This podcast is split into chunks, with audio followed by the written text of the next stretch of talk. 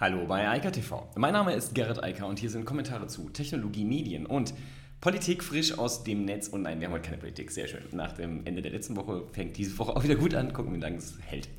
Erstmal geht es ums Homeoffice. Ähm, da gibt es eine weitere Studie zu der Situation vor allem für Menschen, Mitarbeiterinnen im häufigsten Fall, im regelmäßigen Fall und ähm, ja, mit Kindern. Da wird das halt schwierig und ähm, das sieht nicht gut aus. Das wirkt sich negativ aus, hatten wir schon im Rahmen des Weltfrauentags. Dann gab es einen interessanten Artikel im Feuilleton der FAZ zum Thema Cloud. Und ähm, da ist so viel drin, worüber ich einfach reden möchte, weil es ist absolut faszinierend. Da passiert etwas, was eigentlich irrelevant ist. Und ähm, es wird zu einem Spektakel gemacht. Dann gibt es interessante Informationen zu Clubhouse. Die starten ein Creator-Programm und äh, verzichten zukünftig auf das, den Abgleich der Kontaktdaten aus dem Telefon. Und dann geht es nochmal um NFTs, also die Non-Fungible Tokens und äh, nochmal Beeple also das Kunstwerk, was versteigert wurde von ihm. Und das ist schon einfach jetzt eine spannende Diskussion und da kommen auch immer mehr spannende Informationen und immer mehr Menschen beschäftigen sich damit. Insofern muss einfach nochmal drüber reden. Aber also zu der Studie. Ich hatte das ja schon im Kontext des Weltfrauentages, wo ganz viele Verbände und äh, ja, Frauenrechtsaktivistinnen gesagt haben, das Homeoffice ist nicht gut, insbesondere für Frauen mit Kindern, die dadurch einmal mehr zurück in die klassischen tradierten Rollenmodelle verschoben werden und sich halt um die Kinderpflege, den Haushalt und auch noch in, jetzt auch noch im Zweifel um das Homeschooling kümmern und dann bleibt halt wenig Zeit für das eigentliche Homeoffice. Das wirkt sich natürlich auch negativ auf Karrierechancen etc. aus und sozusagen die kleinen Gewinne äh, in diesem, in, also in der Entwicklung zu einer gleichberechtigten ja, Zusammenarbeit, die werden gerade nivelliert und abgeschliffen. Das wird immer schwieriger, das sagt die Boston Consulting Group, die eine Studie dazu erstellt hat und ähm, eigentlich das bestätigt, was andere auch schon befürchten zumindest, aber jetzt haben wir es sozusagen auch nochmal schwarz auf weiß. Kinder machen Arbeit und wenn das halt von dem Staat nicht mehr erledigt wird, also Kitas, Kindergärten, Schulen ähm, und weiterführende Schulen geschlossen sind, die Schulpflicht also quasi ausgesetzt ist, weil auch der, ich sag mal, Präsenzunterricht nicht durch Virtualisierung ersetzt wird, dann müssen die Eltern ran und im Zweifel machen es dann halt die Frauen und im Zweifel bedeutet das, dass sie dann weniger arbeiten. Dazu gab es auch schon viele Statistiken jetzt aus dem letzten Jahr und auch also über das gesamte letzte Jahr der Corona-Pandemie und da kann man gut nachlesen und sehen, dass Frauen immer weniger arbeiten. Das ist sozusagen die äh, effektive, das effektive Ergebnis. Aber die arbeiten natürlich schon, aber halt eben nicht mehr im wirtschaftlichen Kontext, zumindest nicht in dem, wo es darum geht, Geld zu verdienen, Karriere zu machen, etc. Das ist einfach das Ergebnis, was sich hier jetzt einfach nochmal bestätigt. Ja, die Cloud. Ähm, wenn die FAZ titelt, als äh, wollte sie Clickbait betreiben, dann ist das schon ganz nett. Am Rhein brennt Europas Datenschatz. Ja, ähm, tatsächlich ist es so, ähm, am Rhein ist ein großes äh, Datenzentrum, ein Rechenzentrum abgebrannt von OAV, französischen Dienstleister. 12.000 Server sind dabei in Flammen aufgegangen, völlig zerstört worden. Websites waren nicht erreichbar etc. pp. So, Jetzt kann man darüber lang und breit diskutieren, aber das Wichtigste schreibt die FAZ immerhin auch vor, äh, ab und ganz nach oben. OAV betreibt in Europa 260.000 Server. So, in vielen verschiedenen Rechenzentren. Und davon ist jetzt eins abgebrannt. Warum, weiß noch niemand. Ist auch egal, spielt gar keine Rolle.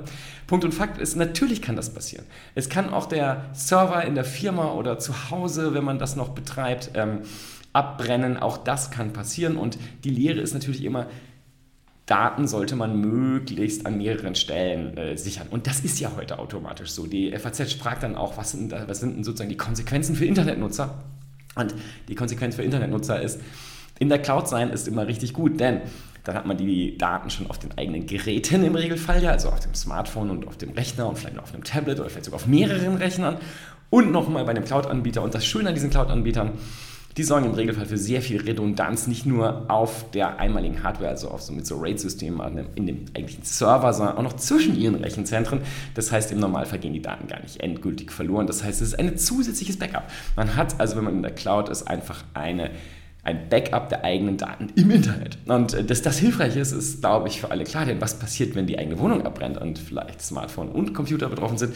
Dann ist es richtig bitter. Dann hat man vielleicht noch so eine Backup-Festplatte irgendwo, die ist dann auch gleich mit dran und das war's dann. Dann hat man nichts mehr. Deshalb es ist immer gut, in der Cloud zu sein, vor allem mit den Daten und vielleicht auch bei zwei Anbietern. Also man kann auch da ja für Redundanz schaffen, die Daten im Zweifel doppelt unterbringen, denn das Data Storage ist ja gar nicht so teuer. Das Teure ist ja meist tatsächlich die Rechenleistung und äh, die, der Transfer, aber wenn man sozusagen einfach nur Daten speichert, das ist relativ günstig zu haben und da sollte man als Unternehmen vielleicht auch sich ein bisschen redundanter aufstellen, dann hat man keine Probleme, wenn mal irgendwo ein Rechenzentrum abbrennt. Aber wie gesagt, nochmal, von 260.000 Servern sind 12.000 verbrannt ja, die Dimension ist eigentlich nicht berichtenswert und deshalb ist es interessant, wie die FAZ das mit einem riesenlangen Artikel aufbläht und einmal mehr sozusagen Angst vor der Cloud generieren möchte. Die braucht man nicht. Man muss sich einfach nur ein bisschen darum kümmern und ja, nur auf ein Pferd setzen, das ist immer schlecht, aber das weiß ja auch jeder Unternehmer. Clubhouse. Die App bleibt weiterhin heiß, aber ähm, sozusagen der ganz große Hype ist jetzt langsam vorüber. Also wir haben jetzt weit über 10 Millionen User aktiv, die sind auch immer noch aktiv und äh, unterhalten sich miteinander. Es werden mehr Funktionen ausgerollt und jetzt kommt halt auch das Accelerator-Programm für die Creator, also für die, die dort ähm, vor allem Sessions hosten und äh, damit auch Geld verdienen wollen und die will Clubhouse jetzt aktiv unterstützen, macht auch total Sinn. Hatte ich auch schon darüber berichtet. Wir haben ja nochmal sehr viel Geld eingesammelt, das Startup Clubhouse und kann natürlich das jetzt auch ausgeben und das ist ja der logische Schritt. Also die Monetarisierung der Plattform, das ist ja auch schon angekündigt, soll über Abo-Modelle laufen und natürlich wird man da auch die besonders unterstützen, die eine gewisse Community aufbauen können und Leute ziehen können, die dann halt den Inhalt, also die Diskussion verfolgen wollen und dafür dann irgendwann sogar noch Geld bezahlen wollen, woran sich Clubhouse sicherlich beteiligen wird, also an den Umsätzen, so wie das alle anderen Substack, Twitter etc. pp. ja auch wollen. Wir haben dort eine Verschiebung weg von der Werbung hin zum Abo-Modell und das äh, geht, fährt Clubhouse hier natürlich auch. Interessant ist das die andere Ankündigung. Sie verzichten jetzt darauf, ähm, also, um, ist es immer noch Invite Only. Also, wenn man auf Clubhouse will, braucht man eine Einladung von jemandem, der schon dort ist und eine Einladung hat. Und das Interessante ist, damit man an die Einladung kam, war es bisher so, dass man das eigene Kontakt, also die Kontakte synchronisieren musste. Und das wollten viele nicht tun, haben es auch nicht gemacht, hatten dann keine Einladung. Und das hört Clubhouse jetzt auf und äh, schaltet es aus. Und ich denke, der richtig große Boom bei Clubhouse wird nochmal dann kommen, sobald die Android-Version da ist. Die Android-App ist ja angekündigt und ähm, sobald das dann nach draußen geht, dann haben auf einmal sehr viel mehr Menschen, viermal so viele äh, wie aktuell, die Möglichkeit überhaupt auf Clubhouse zu gehen. Aktuell braucht man ein iPhone, ähm, sonst funktioniert das gar nicht. Und damit nochmal zum Thema NFTs. Dies ist ein plötzlich ganz großer Trend geworden. Ich habe letzte Woche, am Freitag auch darüber berichtet, Christie's hat das Bild, also die Collage von Bibel für 69 Millionen Dollar verauktioniert. Da ist jetzt auch bekannt geworden, wem das gehört, wobei man weiß immer noch nicht, wem es gehört, denn es ist nur das Pseudonym bekannt, Metacoden, das ist auch, der ist sehr bekannt, ähm, betreibt mit Metaverse eine, ja, eigentlich eine Art Stiftung für ähm, virtuelle Museen, kauft halt äh, virtuelle Kunst, eine Netzkultur at its best sozusagen und stellt die dann im Metaverse wieder aus. Ähm, Daran sind sehr viele Leute beteiligt, deshalb kann das, äh, diese, diese, ich sag mal, zusammen, äh, diese Einheit sich das auch leisten, 69 Millionen Dollar dafür hinzublättern. Ähm, das funktioniert, weil sehr viele Leute davon ein ganz kleines Stück jetzt gekauft haben. Und insofern ist das jetzt auch aufgedeckt. Aber dieser große Kauf, diese Auktion hat natürlich dafür gesorgt, dass jetzt jeder über NFTs redet. Und deshalb rede ich hier auch nochmal darüber, weil es jetzt halt einfach sehr viel Aufmerksamkeit hat. Und Decrypt schreibt auch, NFTs werden wahrscheinlich das Thema für 2021 sein. Ich bin mir da noch nicht so ganz sicher, aber was Decrypt auch macht, haben einen sehr schönen Artikel nochmal, was NFTs eigentlich bedeuten. Und da muss man halt sehr vorsichtig sein, gerade wenn es um Copyright geht. Also, die Frage, was man mit so einem NFT kauft, das, die ist halt immer abhängig von dem, was der Verkäufer verkaufen will. Also gerade wenn es zum Beispiel um Copyright, ähm, ähm, also urheberrechtlich behaftete Sachen geht, wie Kunst, wie Musik etc. pp, das, was man ja auch gerne handeln möchte, da kann der Verkäufer sehr genau definieren, welche Rechte eigentlich übertragen werden. Und das können im Zweifel auch gar keine sein. Also außer, dass man sagen kann, dass man die Originalunterschrift äh, besitzt. Also nochmal zur Erinnerung, ich habe es letzte Woche schon ein paar Mal erklärt.